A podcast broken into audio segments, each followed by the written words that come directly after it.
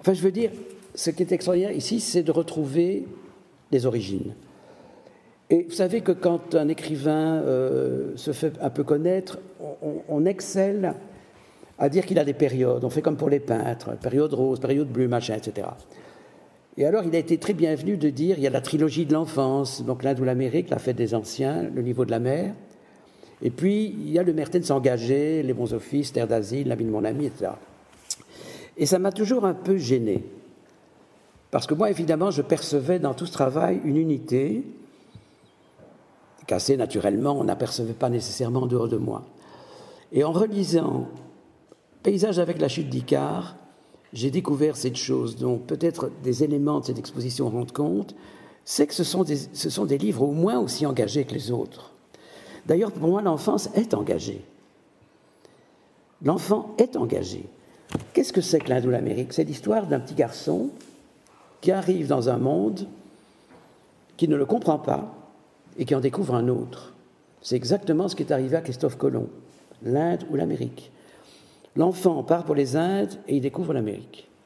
C'est ce que raconte ce roman, qui évidemment ne parle pas de Christophe Colomb, ne parle pas de navigation, ne parle ni de l'Inde ni de l'Amérique, mais ne parle que de ce qui nous arrive à tous, c'est-à-dire cette difficulté d'exploration à la fois tragique et féerique de quelque chose qu'on n'attendait pas, surtout quand c'est durant une guerre et que personne à côté de vous ne prononcera jamais le mot. Vous traversez une période de guerre sans que le mot guerre vous ait accompagné jusqu'en 1945. Ce n'est que quand elle est finie qu'on le prononcera pour la première fois, comme s'il était définitivement tabou. Et Julien Delmas est au moins aussi engagé que Paul Sanchotte, au moins aussi impliqué par la politique, sans savoir que la politique existe, que le Jaime Morales de Terre d'Asile. Simplement, il ne le sait pas.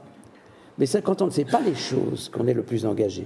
Pour moi, les écrivains les plus engagés sont ceux qui ne brandissent pas des, des gonfalons, des bannières avec des devises, place des martyrs. Juifs assassins, j'ai vu ça. Au moment de Gaza, j'ai vu quand même des gens arborer des fanions en disant Juifs assassins, pas israéliens assassins, ce qui était déjà pas mal. Juifs assassins, comme quoi les années de plomb sont revenues. J'étais quand même assez sidéré. Bref, l'engagement comme ça, moi, je ne le, je ne le comprends pas. Ou je m'en éloigne euh, avec euh, épouvante. Mais je crois que quand le petit Julien Delmas défend la cause des tigres aux Indes, à l'âge de 12 ans, il est déjà une espèce de militant. Mais pas un intellectuel organique. Ce n'est pas quelqu'un qui reçoit son mandat impératif d'action d'un parti, d'un clan, ou d'une famille d'esprit. Il est tout seul, il est tout nu et il est déjà engagé. Il est engagé pour lui-même. Et quelque part, la fraternité fera qu'il va rencontrer ses semblables et qu'il pourra plus tard se réunir à eux. Mais l'engagement, qu'est-ce que c'est? C'est tellement relatif.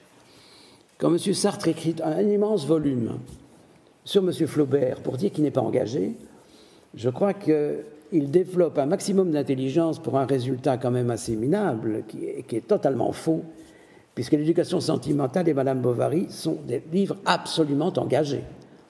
Madame Bovary n'a pas essuyé pour rien un procès. Un jour, je demandais à Pasolini ce que c'était qu'un écrivain engagé pour lui. Il m'a fait cette superbe réponse. Il m'a dit Un écrivain engagé, c'est un écrivain qui a des procès. Alors, excusez-moi, pour la première fois de ma vie. J'ai accepté, mal payé pour le savoir. J'ai accepté le mot pour la première fois de ma vie. Je me suis dit Si c'est ça, alors c'est vrai. Mais il est Sartre, là. Tu sais, Sartre, il m'a engueulé parce que je suis resté trop catholique ou trop proche des communistes et tout ça. Il n'a jamais eu de procès, Sartre. Moi, j'en ai 17. Voilà. Il m'a dit, je suis plus engagé que lui. Moi je, moi, je passe la moitié de ma vie dans des prétoires. Ou à récupérer des péloches qu'on a voulu brûler dans des, sacristies, etc. Si ce n'est pas ça de l'engagement, alors qu'est-ce que c'est? Voilà. voilà. Alors, euh, je crois que ce que je retrouve ici, et je trouve que c'est diablement culotté, et j'en remercie ceux qui en ont eu l'idée, c'est de montrer surtout des photos d'enfance, des manuscrits d'enfance, donc vraiment tout ce qui, a priori, ne devrait intéresser personne. Mais c'est tellement plus intéressant que de voir, par exemple, des reliures de traduction, ah, traduction allemande, traduction grecque, traduction espagnole de tel bouquin, etc. Ce qui n'intéresse on peut voir là-bas. On, peut le voir quand même. Mais je veux dire, c'est très accessoire. c'est vraiment pas ce qui attire l'attention, euh, le plus l'attention. Mais aller rechercher une vieille bécane, des photos de rédaction sur les tigres et sur, les, sur l'Inde d'ailleurs. Bizarrement, ma première élocution, je crois, à, l'école, c'était sur l'Inde. Donc, euh, on est toujours le père de, le père de, son œuvre à un point qu'on n'imagine pas. Icare est là tout de suite. J'ai été forcé, à cause des, gens qui sont responsables de ce lieu tel qu'il a été transfiguré pour, pour quelques semaines, de découvertes hallucinantes pour moi-même, c'est-à-dire que je n'aurais jamais soupçonné. À quel point Icare m'impressionne depuis si longtemps, à quel point je suis un épouvantable obsessionnel, à quel point je n'ai absolument qu'une seule chose à dire, mais je la dis tout le temps, et sous des, formes très différentes. Mais je crois que c'est ça un écrivain. Quand vous lisez Kafka, c'est toujours le même truc, mais c'est toujours repris autrement. Dostoïevski, même chose. n'est pas que je me compare à ces, à ces icônes, mais ça procède du même phénomène. On est obsessionnel. Si on n'est pas obsessionnel, c'est pas la peine d'écrire. Si on n'a pas des idées fixes, si on ne les veut pas rapidement dans la vie, c'est-à-dire avec vraiment le temps de creuser et le temps d'y revenir sans cesse de façon lancinante et incurable, je crois que ce n'est pas la peine d'écrire. C'est magnifique. Magnifique. Euh, mais attendez, attendez, attendez, applaudissez-vous vous-même aussi tout à l'heure. Il y a sûrement des questions qui, qui vous sont sur le bord des lèvres parce que ceci n'est qu'une esquisse d'entretien. Euh, mais avec des, perles, des pépites euh, et vraiment des scoops. Je vous assure, j'ai entendu beaucoup d'entretiens avec Pierre, j'en ai animé quelques-uns. On a appris des choses extraordinaires. Euh, Mais surtout moi, parce que je ne peux pas être interrogé par Jacques sans apprendre énormément de choses sur mon travail. C'est tout à fait bizarre. On devrait se voir vraiment, on devrait se voir une fois par semaine, je crois. Il y a d'ailleurs un livre qui réunit nos entretiens, je signale, et qui est apparu à l'initiative de, Monique. de, Monique. et de, Lanck, euh, qui s'appelait 30 ans d'écriture. Et maintenant on est à 45, est-ce que ce sera à 80 Tâche de tenir le coup. Comptons sur nous. Oui. À vous la parole. Pas tous à la fois. Ou alors vous êtes rassasiés. Tout ce que vous avez voulu savoir sur Merten sans oser le demander, vous le savez désormais. C'est vrai que beaucoup d'éléments sont, euh, si vous voulez, dissimulés dans les objets qui sont, qui sont rassemblés ici. Par exemple, euh, cette photo assez assez frappante, surtout aujourd'hui, après ce qui s'est passé il y a quelques semaines, où on te voit à l'entrée du camp avec le fameux Arbeit macht frei. Oui, qui a été volé quelques temps après d'ailleurs, oui, qu'on a retrouvé. Il y a aussi les citations qui se succèdent et que j'ai remarqué pendant toute cette séance. Il y a des phrases qui apparaissent là qui sont très très bien choisies, qui sont parfois frappées comme des, comme des médailles. Je pense qu'il y a une chose qu'il est toujours très embarrassant de dire en présence de, l'intéressé, mais euh, ce qui distingue un grand écrivain, ce n'est pas seulement cette chose essentielle que tu viens de dire, c'est-à-dire l'idée fixe. Euh, Truffaut a dit des choses remarquables aussi sur ça, sur l'idée de l'idée fixe et, de, caractère obsessionnel. Aussi Attention, il y a aussi des imbéciles qui ont des idées fixes. oui, oui, bien sûr. C'est vrai que c'est pas une règle. Ça peut être transcendé. Euh, mais il y a aussi On cette, des noms, mais... cette architecture qui se fait à la fois consciemment et inconsciemment euh, de l'œuvre. Euh, elle est là, tu peux toi-même maintenant la visiter, c'est ce que tu as fait ce soir en partie avec certains de ces livres, mais il, n'y a pas, il y a beaucoup de livres qui sont liés à l'état du monde, mais il n'y a aucun livre de circonstances. Non. ni anecdotique en fait. Et, il y a comme un système d'interaction entre, entre tous ces, ces, livres qui constituent ce que tu disais tout à l'heure, une constellation. Il n'y a pas seulement la constellation des auteurs, il y a la constellation des ouvrages. Il y a beaucoup d'auteurs, euh, on est amené à se dire, oui, c'est l'auteur de ça, c'est l'auteur de ça, mais alors bon, il vaut mieux oublier ça. Ça arrive tellement souvent. Ici, chaque élément est une pierre de, une pierre de l'édifice. Moi, je découvre des jeunes gens qui forcément ne me connaissaient pas et qui recommencent tout le travail dès le début. C'est-à-dire que Paysage avec la chute d'Icare devient un livre redevenu complètement lisible aujourd'hui. Et, dont la fraîcheur apparemment ne, s'est pas couverte de rides et ne s'est pas compromise ou altérée avec le temps. Ça, vraiment, c'est ma récompense. Parce que ça, je, pouvais avoir peur. Moi-même, quand j'ai relu ces livres, je me dis, mon Dieu, euh, ils n'ont pas, vieilli. Enfin, en tout cas, pour moi, ils n'ont pas vieilli et je m'aperçois que c'est un plaisir partagé. Je les ai relus à Cerisy, où, j'étais l'objet d'une décade, là. Et dans ma chambre, à tous les temps je lisais les, épreuves d'imprimerie ah, avec, un peu d'épouvante et de circonspection, en me disant, mais qu'est-ce qui va rester de ces livres et tout? Et puis je me suis aperçu au moment de la sortie, et, puis, et surtout devant des publics où beaucoup de jeunes gens s'exprimaient, bah, que ces livres, ils pouvaient les, lire aujourd'hui et qu'ils étaient contemporains. Je reviens à cette idée de contemporain, je crois que c'est ça. Le, vieillissement d'une œuvre est une chose très, très étrange, mais qui peut arriver tout de suite ou, jamais ou, très lentement. Et quelquefois, ce sont certains livres tardifs qui vieillissent beaucoup plus vite et des livres juvéniles au contraire, tiennent bien le coup. C'est très mystérieux et, l'auteur est totalement inconscient de ça. Il ne sait pas que ça va lui arriver ou ne pas lui arriver. Mais c'est passionnant de voir qu'un livre peut connaître plusieurs, plusieurs vies et que d'ailleurs la lecture n'est pas la même. Parce que quand j'ai affaire à des écoliers, par exemple, qui m'interrogent sur le paysage, les questions ne sont pas les mêmes que celles qu'on me posait il y a 30 ans. Donc le livre a survécu, mais avec des, avec des avatars, au sens vraiment de transformation il s'est transformé avec le temps. Parce qu'il s'est coulé dans l'histoire qui s'est passée entre-temps d'une autre manière. Les références ne sont plus les mêmes. Mais on peut les projeter sur cette fiction-là. Une question. Oui, madame, mais il y a une question d'abord. Il y a une petite question. Euh, je ne vais pas vous c'est un peu difficile. Mais euh, voilà, on a un peu parlé de la fiction notamment. Oui. Votre plus à la fiction. Mais je vous pose la question. J'étais assez étonnée quand je l'ai dernier ouvrage qui est paru, de voir le nombre d'articles en fait, euh, que tu avais écrit en droit. Euh, je ne pensais pas qu'il y avait autant. Et euh, je me suis dit, bon, ben, je vais en un petit peu et pas avoir posé toutes ces questions. Il n'est pas trop tard. Et donc je me demandais justement qu'est-ce qui avait fait que tu n'avais plus écrit en droit, et que tu as vraiment décidé de passer plus à la fiction, même si elle a un apport qui est certain. Est-ce que le droit ne, ne permet pas autant de création et était beaucoup trop léger pour toi? Ah, c'est une très bonne question ça. Euh, j'ai vécu avec cette demoiselle pendant un certain temps. Euh, euh, on ne va pas le cacher. J'ai participé un peu à, ce qu'on peut appeler ton éducation. Et même, euh, j'ose le croire, vers ton goût du droit, puisque entre-temps, tu es devenu juriste, et quel juriste? Et avocate et tout, et théoricienne. Enfin bref, pour moi, c'est un formidable cadeau de la vie. Alors voilà, est-ce que je suis un renégat du droit? Je ne crois pas. Simplement, à force de faire des missions humanitaires, au Biafra, en Grèce des colonels, en Turquie, en Iran, au Chili, en Argentine, en, Union soviétique, hein, chaque fois que je revenais et que je devais faire un rapport en termes juridiques pour le CICR de, Genève, pour le Haut Commissariat des réfugiés des Nations Unies, etc., j'étais horriblement frustré parce que j'avais vécu une expérience extraordinairement émouvante et dont ces rapports secs et techniques ne rendaient pas du tout compte. Et comment l'aurait-il fait?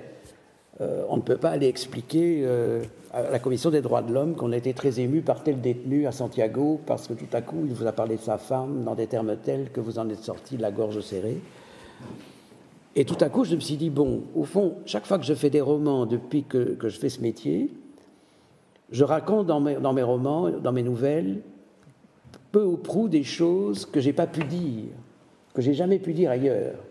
Et c'est l'essentiel. Ce qui fait que dans Terre d'asile, je livre beaucoup plus de ce que j'ai ressenti vraiment sur la période Pinochet, comme j'ai pu la vivre, que forcément dans des, dans des, textes juridiques. Alors cette frustration aidant et euh, mes forces déclinant, j'ai quand même dû faire un choix. Cette cohabitation, cette double vie m'a très bien convenu tout un temps. Mais il faut bien avouer qu'elle devenait un peu épuisante. Et il y a une date qui a été une espèce de date d'arrêt, c'est quand j'ai reçu une bourse à Berlin pour aller travailler pendant un an sur un sujet de bon choix et qui a produit les éblouissements, donc euh, l'histoire du poète allemand Gottfried Benn tel que je l'imaginais. Grand médecin et qui fut un temps nazi, ce qui est pour moi un mystère insondable parce que c'est aussi un grand poète. Comment est-ce qu'un grand poète pouvait, à un moment donné de sa vie, chanceler de cette façon? Et puis quand je suis revenu de Berlin, il fallait quand même faire un choix, devenir monogame. Et ma bigamie intellectuelle s'est arrêtée là. Et euh, ben, ce n'était pas sans regret ni nostalgie. Et d'ailleurs, parfois, il m'est arrivé de, distiller dans l'une ou l'autre fiction des choses que j'aurais aimé dire si, le juriste avait survécu en moi. Mais simplement, euh, ce qui me restait de force, il fallait désormais euh, le consacrer, je crois, à, un seul domaine, sans quoi j'aurais tout bâclé. qui trop embrasse mal étreint, quoi, voilà. Mais euh, je n'ai pas abandonné le droit comme ça de, de gaieté de cœur. C'est pas bye bye, merci beaucoup, c'était très bien, salut les copains, on ne se reverra plus. Ah, pas du tout, non, non. Très souvent, je me retourne, je suis resté l'ami de beaucoup de juristes dans la vie. Il n'y a pas que toi. Euh, mais voilà, donc, euh, et, le, droit continue de me passionner. C'est qu'il m'arrive d'avoir des lectures encore de juristes, ou de chercher dans les journaux des choses qui nourrissent ça, euh, de trouver qu'il y a des procès dont, on ne parle pas assez, par exemple. par exemple, ceux qui touchent justement au négationnisme, sujet qui me hante décidément beaucoup. Et peut-être que si je suis devenu justiciable malgré moi, c'est peut-être pour, laisser le juriste encore vivant en moi. Je peux avoir été assez pervers pour provoquer des, problèmes. À bons entendeurs. Avec la monarchie, ce que pourtant je n'avais pas du tout programmé, et ce qui m'a d'ailleurs paru entre nous un procès d'énergumène, un procès complètement absurde. Heureusement que j'ai été magnifiquement défendu par un avocat qui se trouve dans la salle et qui ne me démentira pas. Parce que l'entendre me défendre à Paris comme il l'a fait, euh, Alain Berenboom, qui se trouvait être un écrivain aussi, vous le savez, comme quoi le vice peut se transmettre fraternellement, ben, ça a été une chose finalement très heureuse. Et puis j'ai été défendu par des écrivains comme Kundera, Rushdie, euh, Claude Simon, euh, Leclésio, etc., à qui je demandais rien, et ils m'ont défendu dans ce procès.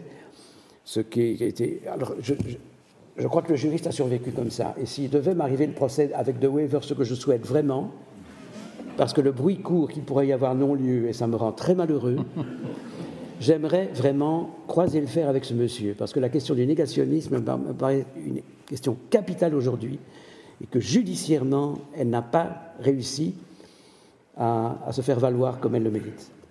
Et on pourrait citer des exemples. Euh, D'ailleurs, pas seulement contre les gens qui sous-estiment la Shoah. Ça, déborde, le négationnisme, ça touche à tout. Et euh, en particulier au problème des Arméniens. Par exemple, quand je pense que la Turquie a le front et l'impudence de vouloir entrer à l'Union européenne alors que le génocide des Arméniens n'est pas encore entériné, ça me donne le frisson. Et ainsi de suite, on pourrait multiplier les exemples. La sous-estimation du massacre des Tutsis, des Khmer, le drame du Cambodge, des, Amazoniens, des, ethnies amazoniennes qui n'ont jamais eu droit à, une reconnaissance juridique de leur statut, et ainsi de suite. Euh, voilà. À travers ça, je crois que je suis condamné à rester juriste toute ma vie. Peut-être que je ne serai plus que comme justiciable, mais comme dit l'autre, euh, on est engagé quand on est. voilà. voilà. Madame, vous avez une question, je crois. Oui. Je vous en prie.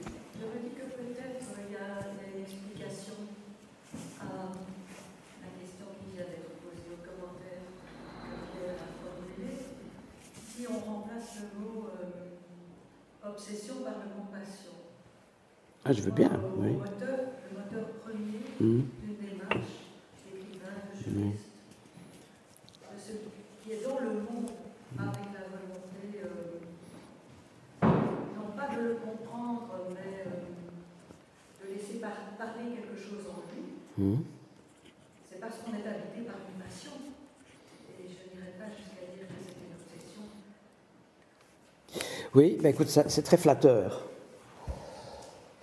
Parce que c'est un mot plus noble. Il est moins médical. Ça a moins l'air d'une maladie. Donc, euh. Mais le mot passion, je ne te le cache pas, est un mot qui m'inquiète très fort. Je me suis toujours soutenu, comme j'ai un peu attaqué Sartre ce soir, l'occasion est trop belle pour citer une phrase de Sartre que je trouve absolument magnifique, phrase toute simple que j'ai lu un jour dans les réflexions sur la question juive, ne jamais oublier que l'antisémitisme, avant d'être une idéologie, est une passion. Parce que la passion, c'est la meilleure, mais cela peut être la pire des choses. J'ai d'ailleurs écrit pour la revue euh, dont Jacques de Decker s'occupe, qui s'appelle Marginal, des réflexions sur l'affaire Trintignant-Cantat, où je montre ce que la passion peut avoir d'affreux, d'abominable, mortifère. Et donc le mot passion est un mot que je manipule avec précaution, avec prudence, même s'il est gratifiant. c'est plus anoblissant d'être mu par une passion que par une obsession.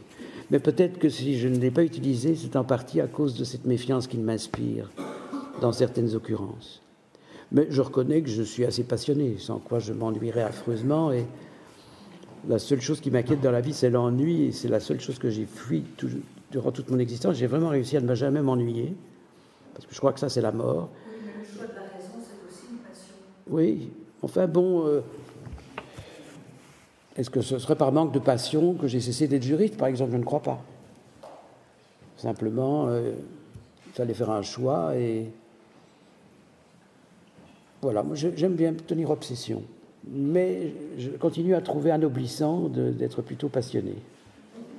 Et sûrement que ce n'est pas, pas faux, mais il y a des passions vraiment qui m'inquiètent.